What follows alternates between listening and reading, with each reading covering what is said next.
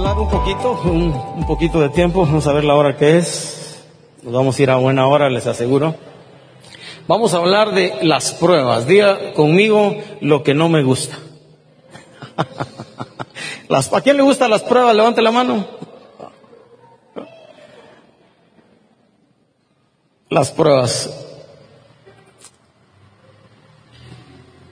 Inevitable al ser uno humano, eh, parece que la vida en términos generales, y quiero decir particularmente después de la caída de Adán y Eva, porque no fuimos diseñados, lo diré en muchos lugares donde esté, no fuimos diseñados para padecer, no fuimos diseñados para sufrir por Dios. El designio divino no era que nos enfermáramos. El designio divino no era que pasáramos crisis en el corazón.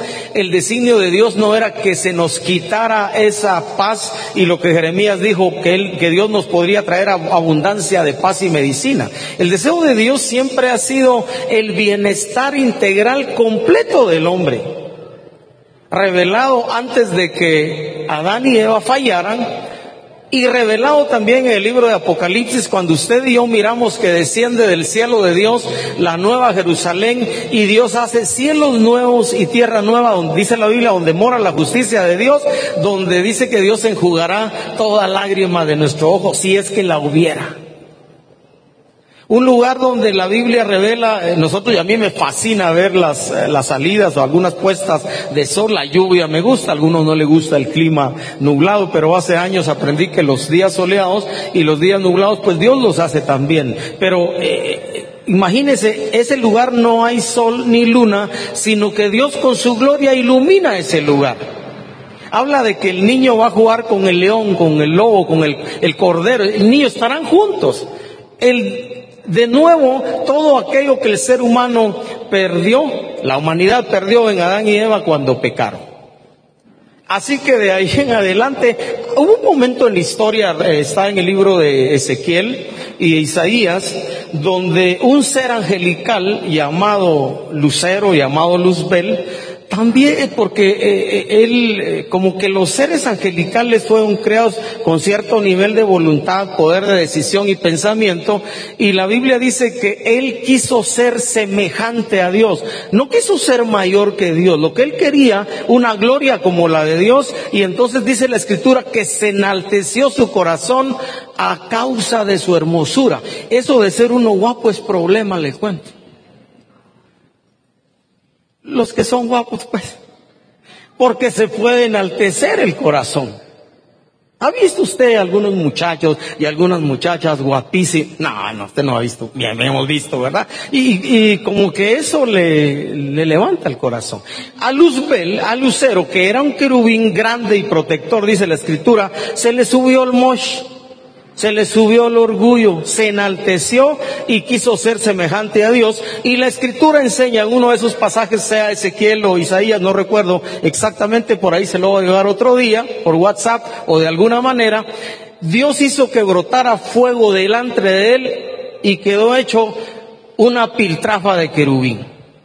Y se convirtió un querubín en lo que hoy llamamos Satanás, demonio, mentiroso, engañador. Hace unos años escuché a un señor del cual aprendí un montón que Dios siempre ha probado a su creación. Imagínense que la rebelión de Luzbel fue tan fuerte y tan grande y él tenía tal poder de convencimiento que en aquel entonces la tercera parte de los ángeles le creyó en su rebelión y pelearon, batallaron contra otros ángeles de Dios. Algunos estudiosos creen que por eso entre Génesis 1.1 y 1.2 está eso que la tierra quedó desordenada y vacía. La guerra, la batalla en el universo que Dios había creado fue tan grande que todo quedó desordenado y vacío y por eso es que Dios tuvo que reordenar toda la creación. Los seres angelicales fueron probados. Adán y Eva, lo he dicho muchas veces, puestos en un entorno fantástico, maravilloso, todo lo tenían provisto y eran trabajadores y productivos, porque Dios le dijo a Adán, vas a trabajar y cuidar, labrar la tierra. Vas a señorearte sobre toda la creación. No hizo al hombre inútil, no lo hizo eh, vago, no lo hizo sin trabajo. Por eso el trabajo dignifica al ser humano. Algunos piensan que el trabajo es una maldición. Para nada. Nos dignifica como seres humanos. Porque Dios, que es un Dios productivo, hizo a cada ser humano para producir en la tierra y cumplir un propósito. Y allá le puso un entorno fantástico y maravilloso y le dijo, de todo árbol que aquí vas a comer, el hombre era vegetariano, saludable. Después del diluvio se añadió la dieta de carne. Ahí está en la historia bíblica. Y solo le dijo, mira, del fruto del árbol de la ciencia del bien y del mal no comerás porque el día que de él comieres, ciertamente le dijo, te aseguro que morirás. Y así fue. Entonces el ser humano también fue probado. El destino que Adán y Eva y la raza humana tenían era parecerse, vivir una vida semejante a la de Jesús, ser perfeccionados en el camino, llenar la tierra con una humanidad creada en el plan perfecto de Dios. Pero como eso no fue posible, pues entonces algunos reducen a tres las maldiciones o las crisis que vinieron al ser humano como fruto del pecado del hombre. Uno, la separación eterna, que es lo más duro y doloroso que le puede pasar a cualquier ser humano el estar en toda la eternidad separado de Dios. Vino también los problemas físicos, la enfermedad y la otra situación que vino también es con el dolor de tu frente va, producirás y trabajarás y entonces empezaron las crisis para poder producir y trabajar y vino la escasez material que no fue diseño de Dios desde el principio. Dios quiere nuestra abundancia y nuestra prosperidad. La raza humana fue probada y Adán y Eva, los seres humanos, fracasamos. Romanos dice, el pecado entró en el mundo por un hombre y por el pecado la muerte, la separación con Dios y entonces la muerte pasó a todos los hombres. Ahí ningún niño escoge la maldad, ahí viene ligada su corazón. Ahí dice la Biblia, la necedad está ligada al corazón del muchacho. Usted le dice, no salte porque se va a caer y el niño salta. Él quiere saber qué es caerse y qué es golpearse. No toque ahí porque se va a quemar. Él nunca se ha quemado y nunca ha sentido y quiere saber qué es quemarse porque es la primera vez que escucha la palabra quemarse. Eso está ligado al corazón. Y la Biblia enseña también que hay maneras de que los niños al ser puestos en una familia por soberanía divina, pues ahí podemos ser educados y formados. Pero la prueba son parte de la vida de la raza humana. Yo quisiera llevarles al libro de Hebreos capítulo 11. Ese libro, ese capítulo del que algunos de nosotros, los que predican o los que predicamos, decimos, aquí están, ¿cómo decimos? ¿Los qué? ¿Los qué? ¿Cómo? Héroes de la fe, ¿verdad? ¿Cuántos han oído esa palabra? Los héroes de la fe. Fíjese que la Biblia no lo menciona como, no los menciona como héroes. Solo menciona a personas de carne y hueso, como usted y como yo, que por la fe, dice, hicieron tal cosa. Por la fe, por la fe no dice extraordinarios como personas, elogiables como personas por creerle a Dios y caminar en Dios. Pero no los menciona como héroes, solo los menciona, menciona como personas de carne y hueso como usted y como yo que se atrevieron a creerle a Dios. Y ahí hubo de todo. Usted se recuerda de, eh, de Moisés, eh, eh, cuando llegó al Mar Rojo, Dios le dijo, ya Extendé la vara, la autoridad que tenés en tu mano y partí el mar y lo extendió, se partió el mar, pasaron ellos por tierra seca y del otro lado los egipcios dijeron, los queremos todavía de prisioneros y de esclavos se quisieron meter y ahí Dios destruyó el ejército de Faraón. Pero ellos pasaron en tierra seca.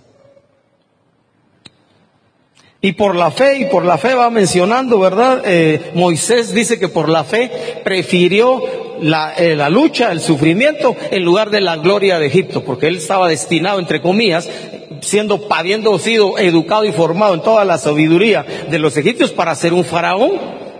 Pero él sabía que era parte del pueblo de Dios porque su madre fue quien lo instruyó milagrosamente por una estrategia familiar que hizo su familia cuando fue el sacado de las aguas.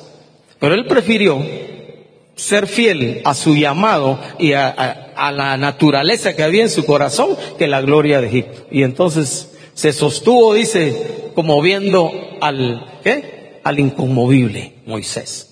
Y ahí Moisés como ser humano lo miramos también en sus crisis y en sus luchas. Y así miramos muchas cosas de la Biblia. Yo quisiera llevarle a Hebreos al final vamos a ver hasta el versículo, déjeme ver, hasta el 32. Si me lo van a poner ahí en la pantalla, muchas gracias.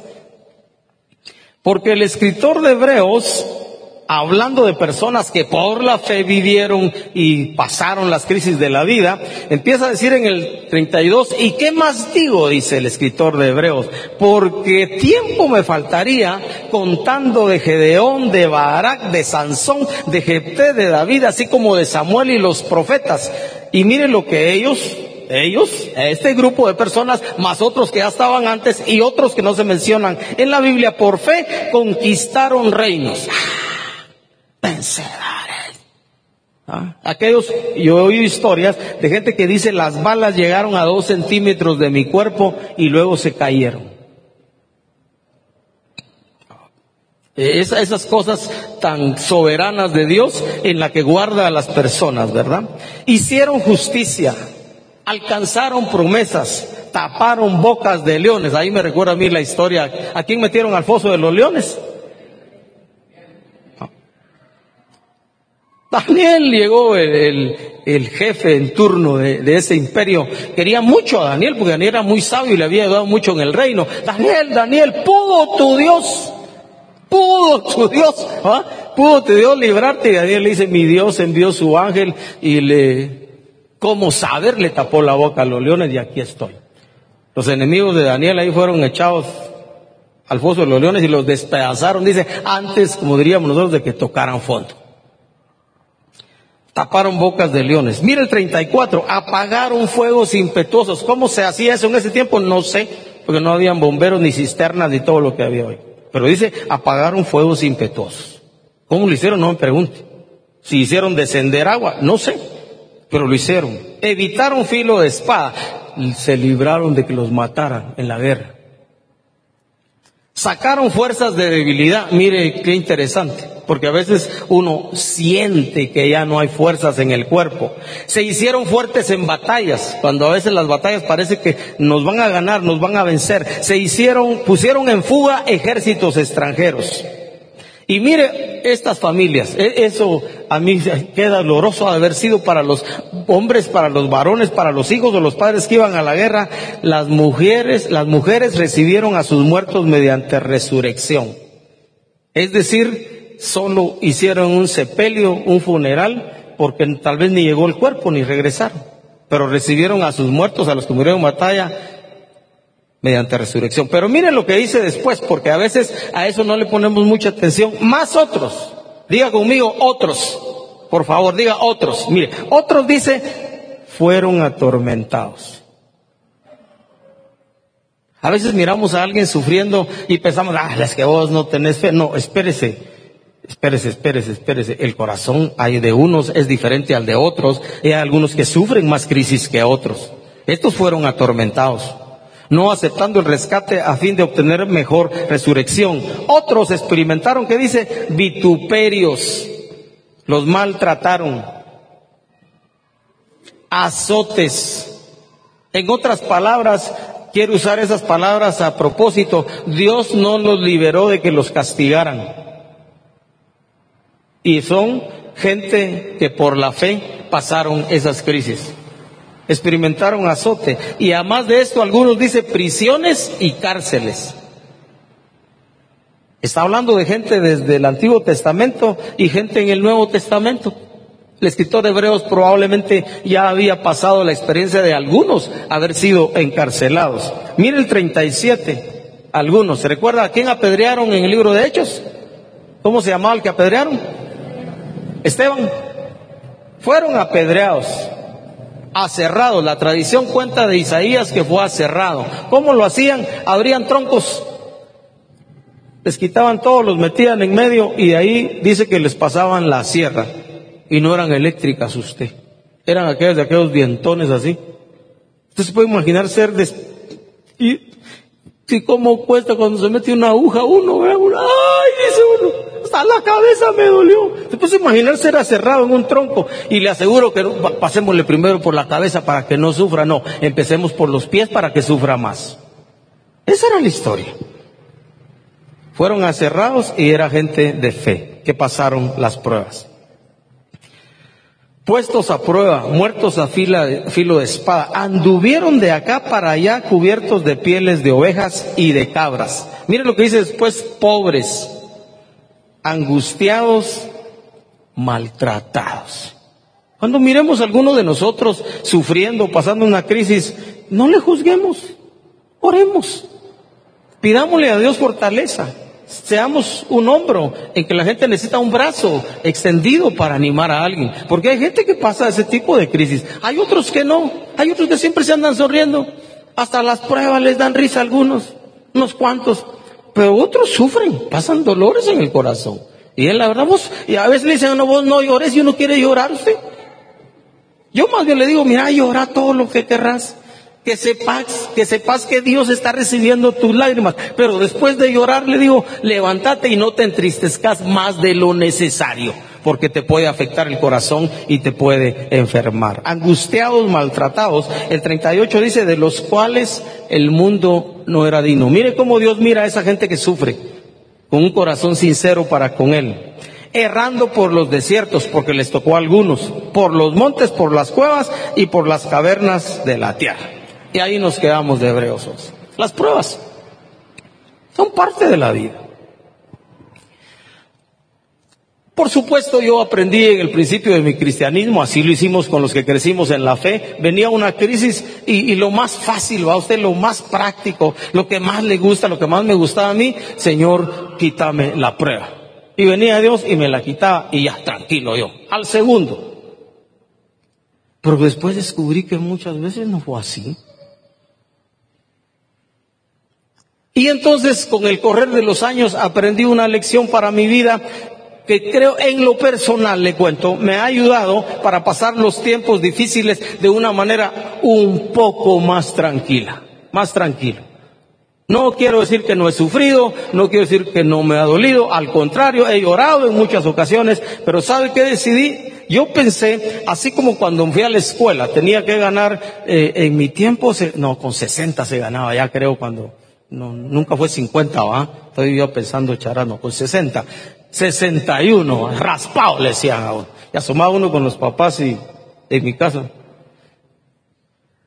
Más debería, papá gané el grado, más deberías haber sacado. Segundo año, tercer año, más puntos, más, más debería. Y de ahí me di cuenta que ese más debería haber sido 100 más. Pasar uno de, de tal manera las pruebas, así es en la vida. Entonces yo decidí no le voy a decir a Dios, eh, por supuesto, cuando me enfermo, hace poco me dio dengue y gracias por los que estuvieron orando por mí, yo le digo a la gente, un dolor rico usted. Me hizo estar ahí consciente de que mis huesos están vivos y reales. No uso la otra palabra porque si digo feo, hasta lo voy a sufrir más. Me un dolor rico, una fiebre y varios días así hasta que se me quitó.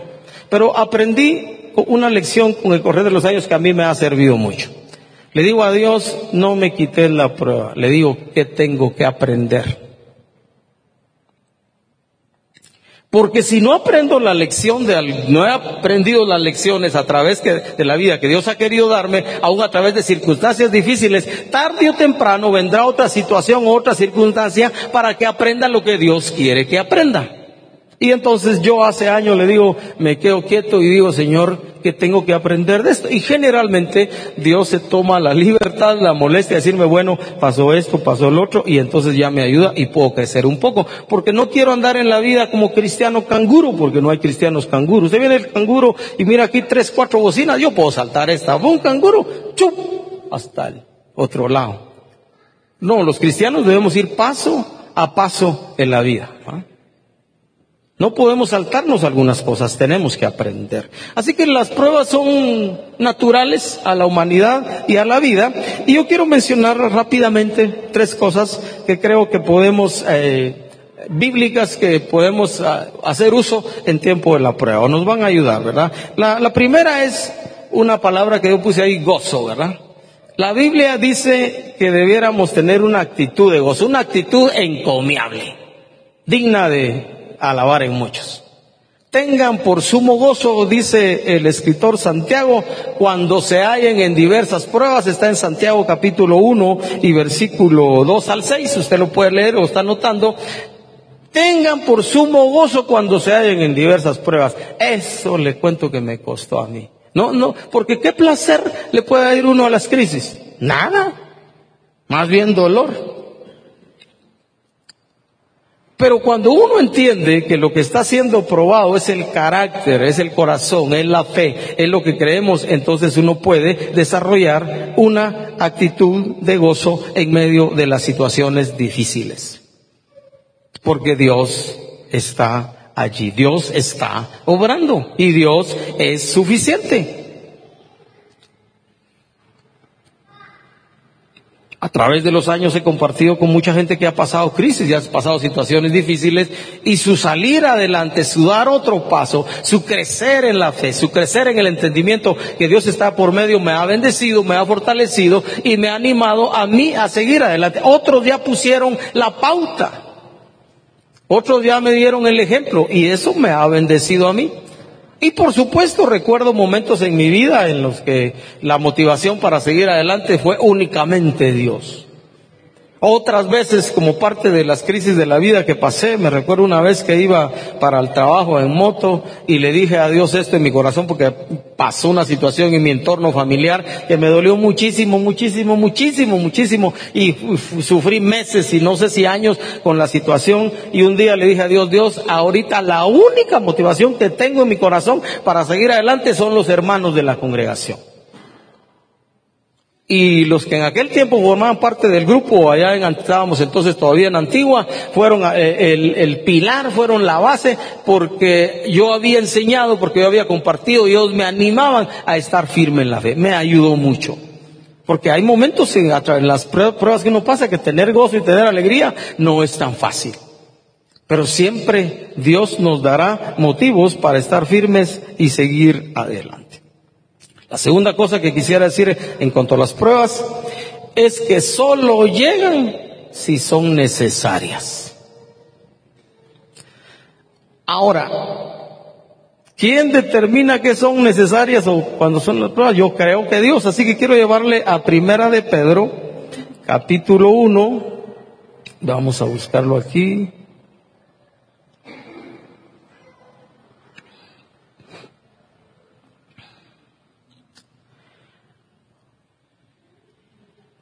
Hablando de nuestra experiencia con Dios, de, del renacer para una esperanza viva y de vivir en la fe y caminar en Dios, Pedro está escribiendo y en el versículo 6 dice, en lo cual esa salvación, todo lo que tenemos en Dios, en lo cual dice ustedes se alegran, aunque ahora por un poco de tiempo, si es necesario, tengamos que ser afligidos en diversas pruebas y luego dice el 7, para que sometida a prueba vuestra fe, mucho más preciosa que el oro, el cual, aunque perecedero, se prueba con fuego, sea hallada en alabanza, gloria y honra cuando sea manifestado Jesucristo. Versículo 8, a quien aman sin haberle visto, en quien creyendo, aunque ahora no lo vean, se alegran con gozo inefable y glorioso, obteniendo el fin de su fe, que es la salvación de sus almas si es necesario. Diga si es necesario.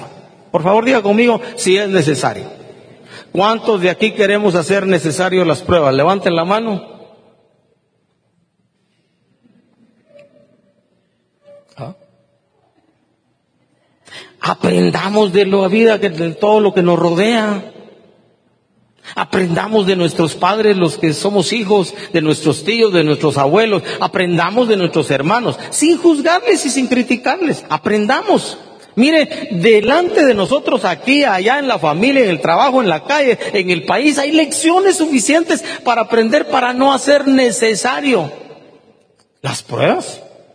Yo me pregunto como guatemalteco, y lo he estado preguntando un poquito en mi corazón, ¿será que los guatemaltecos estamos haciendo necesario esas cosas difíciles que están pasando en el país y del cual creo los creyentes, entre comillas, porque el juicio empieza por la casa, dice la Biblia, somos más responsables por la condición de nuestra nación. ¿Será que los guatemaltecos estamos haciendo necesario esto? ¿Qué está pasando? ¿Qué está tratando de decirnos Dios en medio de todas estas cosas que están pasando en Guatemala? Y a veces es necesario. Entonces no hagamos necesario.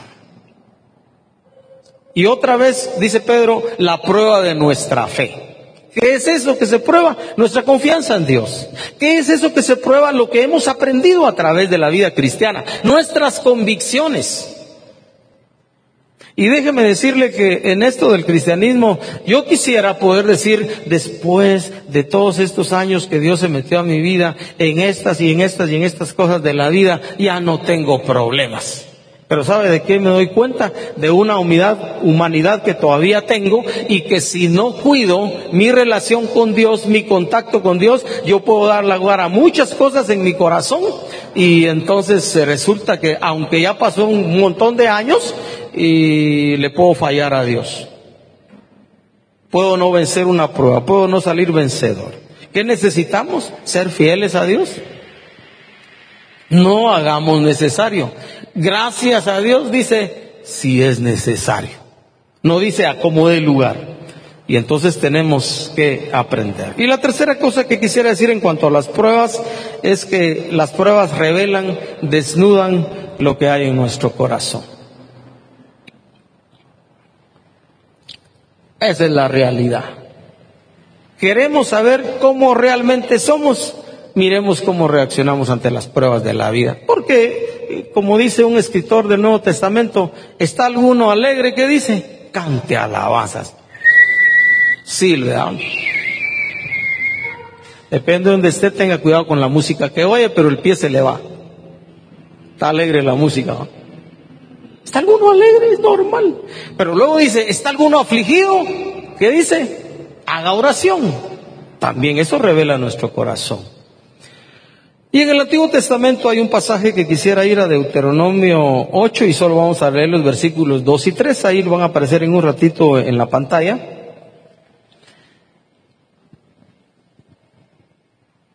Porque esta es una experiencia que tuvo Dios con el pueblo de Israel. Si hacemos eh, historia de todo lo que había pasado, Dios los saca de Egipto con mano poderosa. Diez plagas, en la última, pues ya con la muerte de los primogénitos de Egipto, incluyendo el hijo de Faraón, no le quedó más remedio que sacar a los israelitas, salieron, los persiguieron, pasaron el Mar Rojo, y después del Mar Rojo llegó la experiencia, allá danzaron de alegría porque fueron salvos de los egipcios, pero luego viene la experiencia que les tocaba ir a poseer la tierra prometida, y Dios les había dicho que todo lugar en donde ellos pusieran su pie iba a ser de ellos, y les demarcó, alguien oí una vez hace algunos años decir que la delimitación, las escrituras de Dios para, para su pueblo, su tierra, el pueblo de Israel, están en la Biblia, ahí está demarcado su territorio, ¿va? La Biblia tiene suficiente testimonio, no está escrito en el registro civil, pero sí en la Biblia de lo que es el territorio de Israel. Entonces, ellos iban a poseer una tierra que Dios, porque las promesas de Dios son, ¿qué? Fieles, son veraces, Dios las cumple, cumple promesas, como cantábamos hoy. Dios te dijo algo, de verdad Dios te lo dijo, te aseguro que Dios lo va a cumplir en tu vida. Lo que necesitamos es, acuérdese, lo que necesitamos es hacer lo que nos corresponde. Porque Israel, cuando ya llegaron a, Recuérdense, mandaron dos espías a ver la tierra, ellos tenían que regresar con un reporte que les pidieron cosas específicas y aparte del reporte específico que dieron, después dijeron, nosotros éramos unos chiquitillos, enanos y ellos unos gigantes y nos van a ganar. Dios les había dicho, yo les entrego la tierra. Y ellos no le creyeron a Dios. Diez espías, solo José y Caleb se mantuvieron firmes. Vamos y poseamos, hagamos lo que Dios nos dijo. Y, lo, y diez a dos es golea a usted. ¿va? Eh, hablando de fútbol. Entonces la gente le creyó más a los diez y empezaron a murmurar. Y entonces Dios se cansó de oírlos y dijo, no hay más remedio, los voy a castigar. Porque ese Dios que es amor inmutable y amor eterno, también es fuego consumidor y también es un Dios que tiene en sus manos el juicio y entonces decidió estoy cansado con estos y así que se van a quedar 40 años en el desierto por no creerle a Dios. Y entonces de ahí viene esta experiencia donde Dios les dice esto, Y te acordarás, está en Deuteronomio 8.2, de todo el camino por donde ha traído Jehová tu Dios 40 años en el desierto. Allá llegó el tiempo de, de Josué, que Josué y Caleb sobrevivieron al desierto. Todos los demás soldados que no le creyeron a Dios se murieron en el desierto, dice él. Ahí tenía, hasta que muera el último, dijo Dios. 40 años le llevó a Dios que se murieran ellos uno por uno. Qué triste. Después de haber recibido una promesa de poseer algo y de conquistar, que tenía que conquistar con batallas también porque la salvación es gracia, es gratis, pero mantenernos en ellos nos va a costar la vida y la entrega del corazón. 40 años en el desierto, mire, para afligirte, para probarte, para saber lo que había en tu corazón. Él ya había conocido parte del corazón. ¿Y sabe qué conoció Dios en el desierto? Un pueblo rebelde usted. Murmuraban porque las aguas de Mara eran qué? Amargas. Y allá tuvo que llegar el líder a echar un tronco y se endulzó el agua y ya pudieron beber. Ya estamos cansados de maná. Frijoles todos, no, perdón, maná todos los días. ¿va? Maná todos los días, ya. Ya, queremos carne, queremos, y hicieron hola, ¿va? El pueblo unido, ¿va? decía Israel queremos carne. ¿Y sabe qué dice la Biblia? Porque a veces Dios nos concede lo que pedimos ante no es lo mejor para nuestra vida. Les dio carne hasta que les salió por las narices. Eso dice el escritor bíblico. A veces pedimos cosas, eh, aquí está tu maná, mijo. Quiero carne, quiero. Para saber lo que había en tu corazón. Y luego dice, si habías de guardar o no, porque esos son los dos caminos que nos quedan en nuestro seguir a Dios, si hemos de seguirle fiel o no los mandamientos. Por supuesto, después está tu pie no se hinchó, tu vestido no se envejeció, tu zapato no se gastó, porque los guardó, los les proveyó, a pesar de que eran rebeldes, les cuento. Dios siguió siendo fiel. Porque si él hubiera querido un pincelazo de su mano, y ahí se mueren todos y ya no hubieran estado 40 años, pero los demás chicos que crecieron en el desierto, los niños de ellos, tuvieron que aprender con ellos y luego entrar con Josué y Caleb a poseer la tierra prometida. Una actitud encomiable, gozo. No hagamos necesario la segunda cosa, por favor. No, aprendamos de las circunstancias de la vida y al final de cuentas las pruebas que llegan a tu vida y a mi vida desnudarán, revelarán lo que hay en nuestro corazón. Quiera Dios que cuando llegue a la prueba de nuestra vida encuentre en medio del dolor y en medio de las lágrimas alguien que se rinde, alguien que le ama, alguien que le sigue, alguien que decide a pesar de todo ser fiel. ¿Quién fue el que dijo, aunque Jehová me matare, en él esperaré? Fue Job. ¿Quién fue el que dijo Job, verdad? Dios me quitó, Dios me dio, Dios me quitó, sea el nombre de Dios bendito. Morite, Job, le dijo su esposa. Cuidado, esposas que están por acá. Morite, Job, mira cómo estás, una desgracia. Así lo miraba ella. Has hablado como una mujer, quiero poner mis palabras, que no conoce a Dios voy a recibir de Dios, voy a recibir en la vida solo lo bueno y no lo malo. Y la escritura da testimonio de Job diciendo, en todas estas cosas no pecó Job.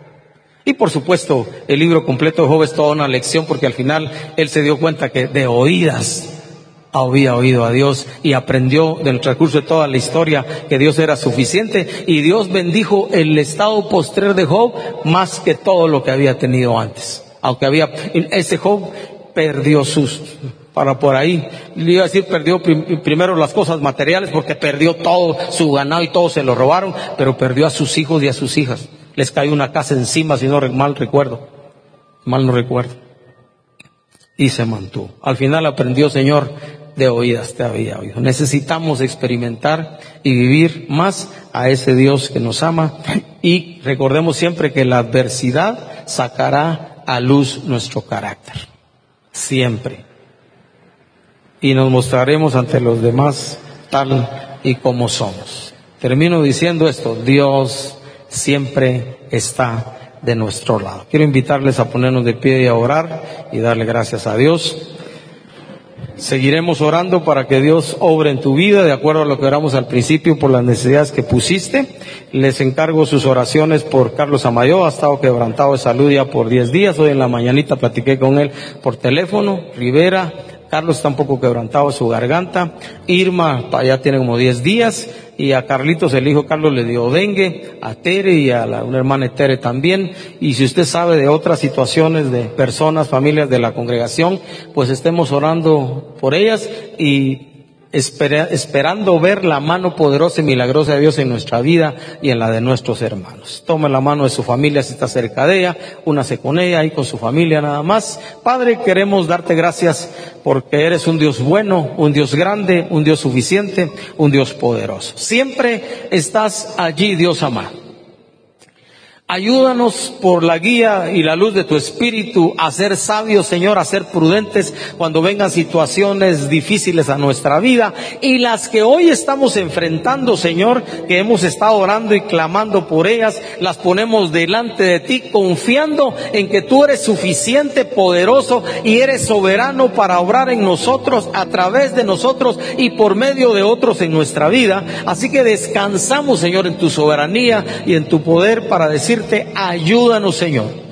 Descansamos en ti en cuanto a nuestras crisis, las cosas que nos duelen, las cosas que nos afectan. Permítenos vivir nuestro cristianismo en paz y en ti, Señor, sabiendo que tu brazo no se ha cortado y eres suficiente para ayudarnos. Señor, que nadie de nosotros, ninguna persona ni familia de la congregación haga necesarias las pruebas y que cuando ellas lleguen a nuestra vida tú puedas encontrar un corazón que te ama, un corazón gozoso, un corazón que sigue esperando y confiando en ti a pesar de todo. Gracias Dios por este tiempo. Oramos para que esta sea una semana también llena de ti, Dios amado, donde quiera que estemos cada día que nos des. En el nombre de Jesús. Amén. Muy bien, Dios les bendiga. Si quieres saludar a dos, tres, cuatro personas, se valen.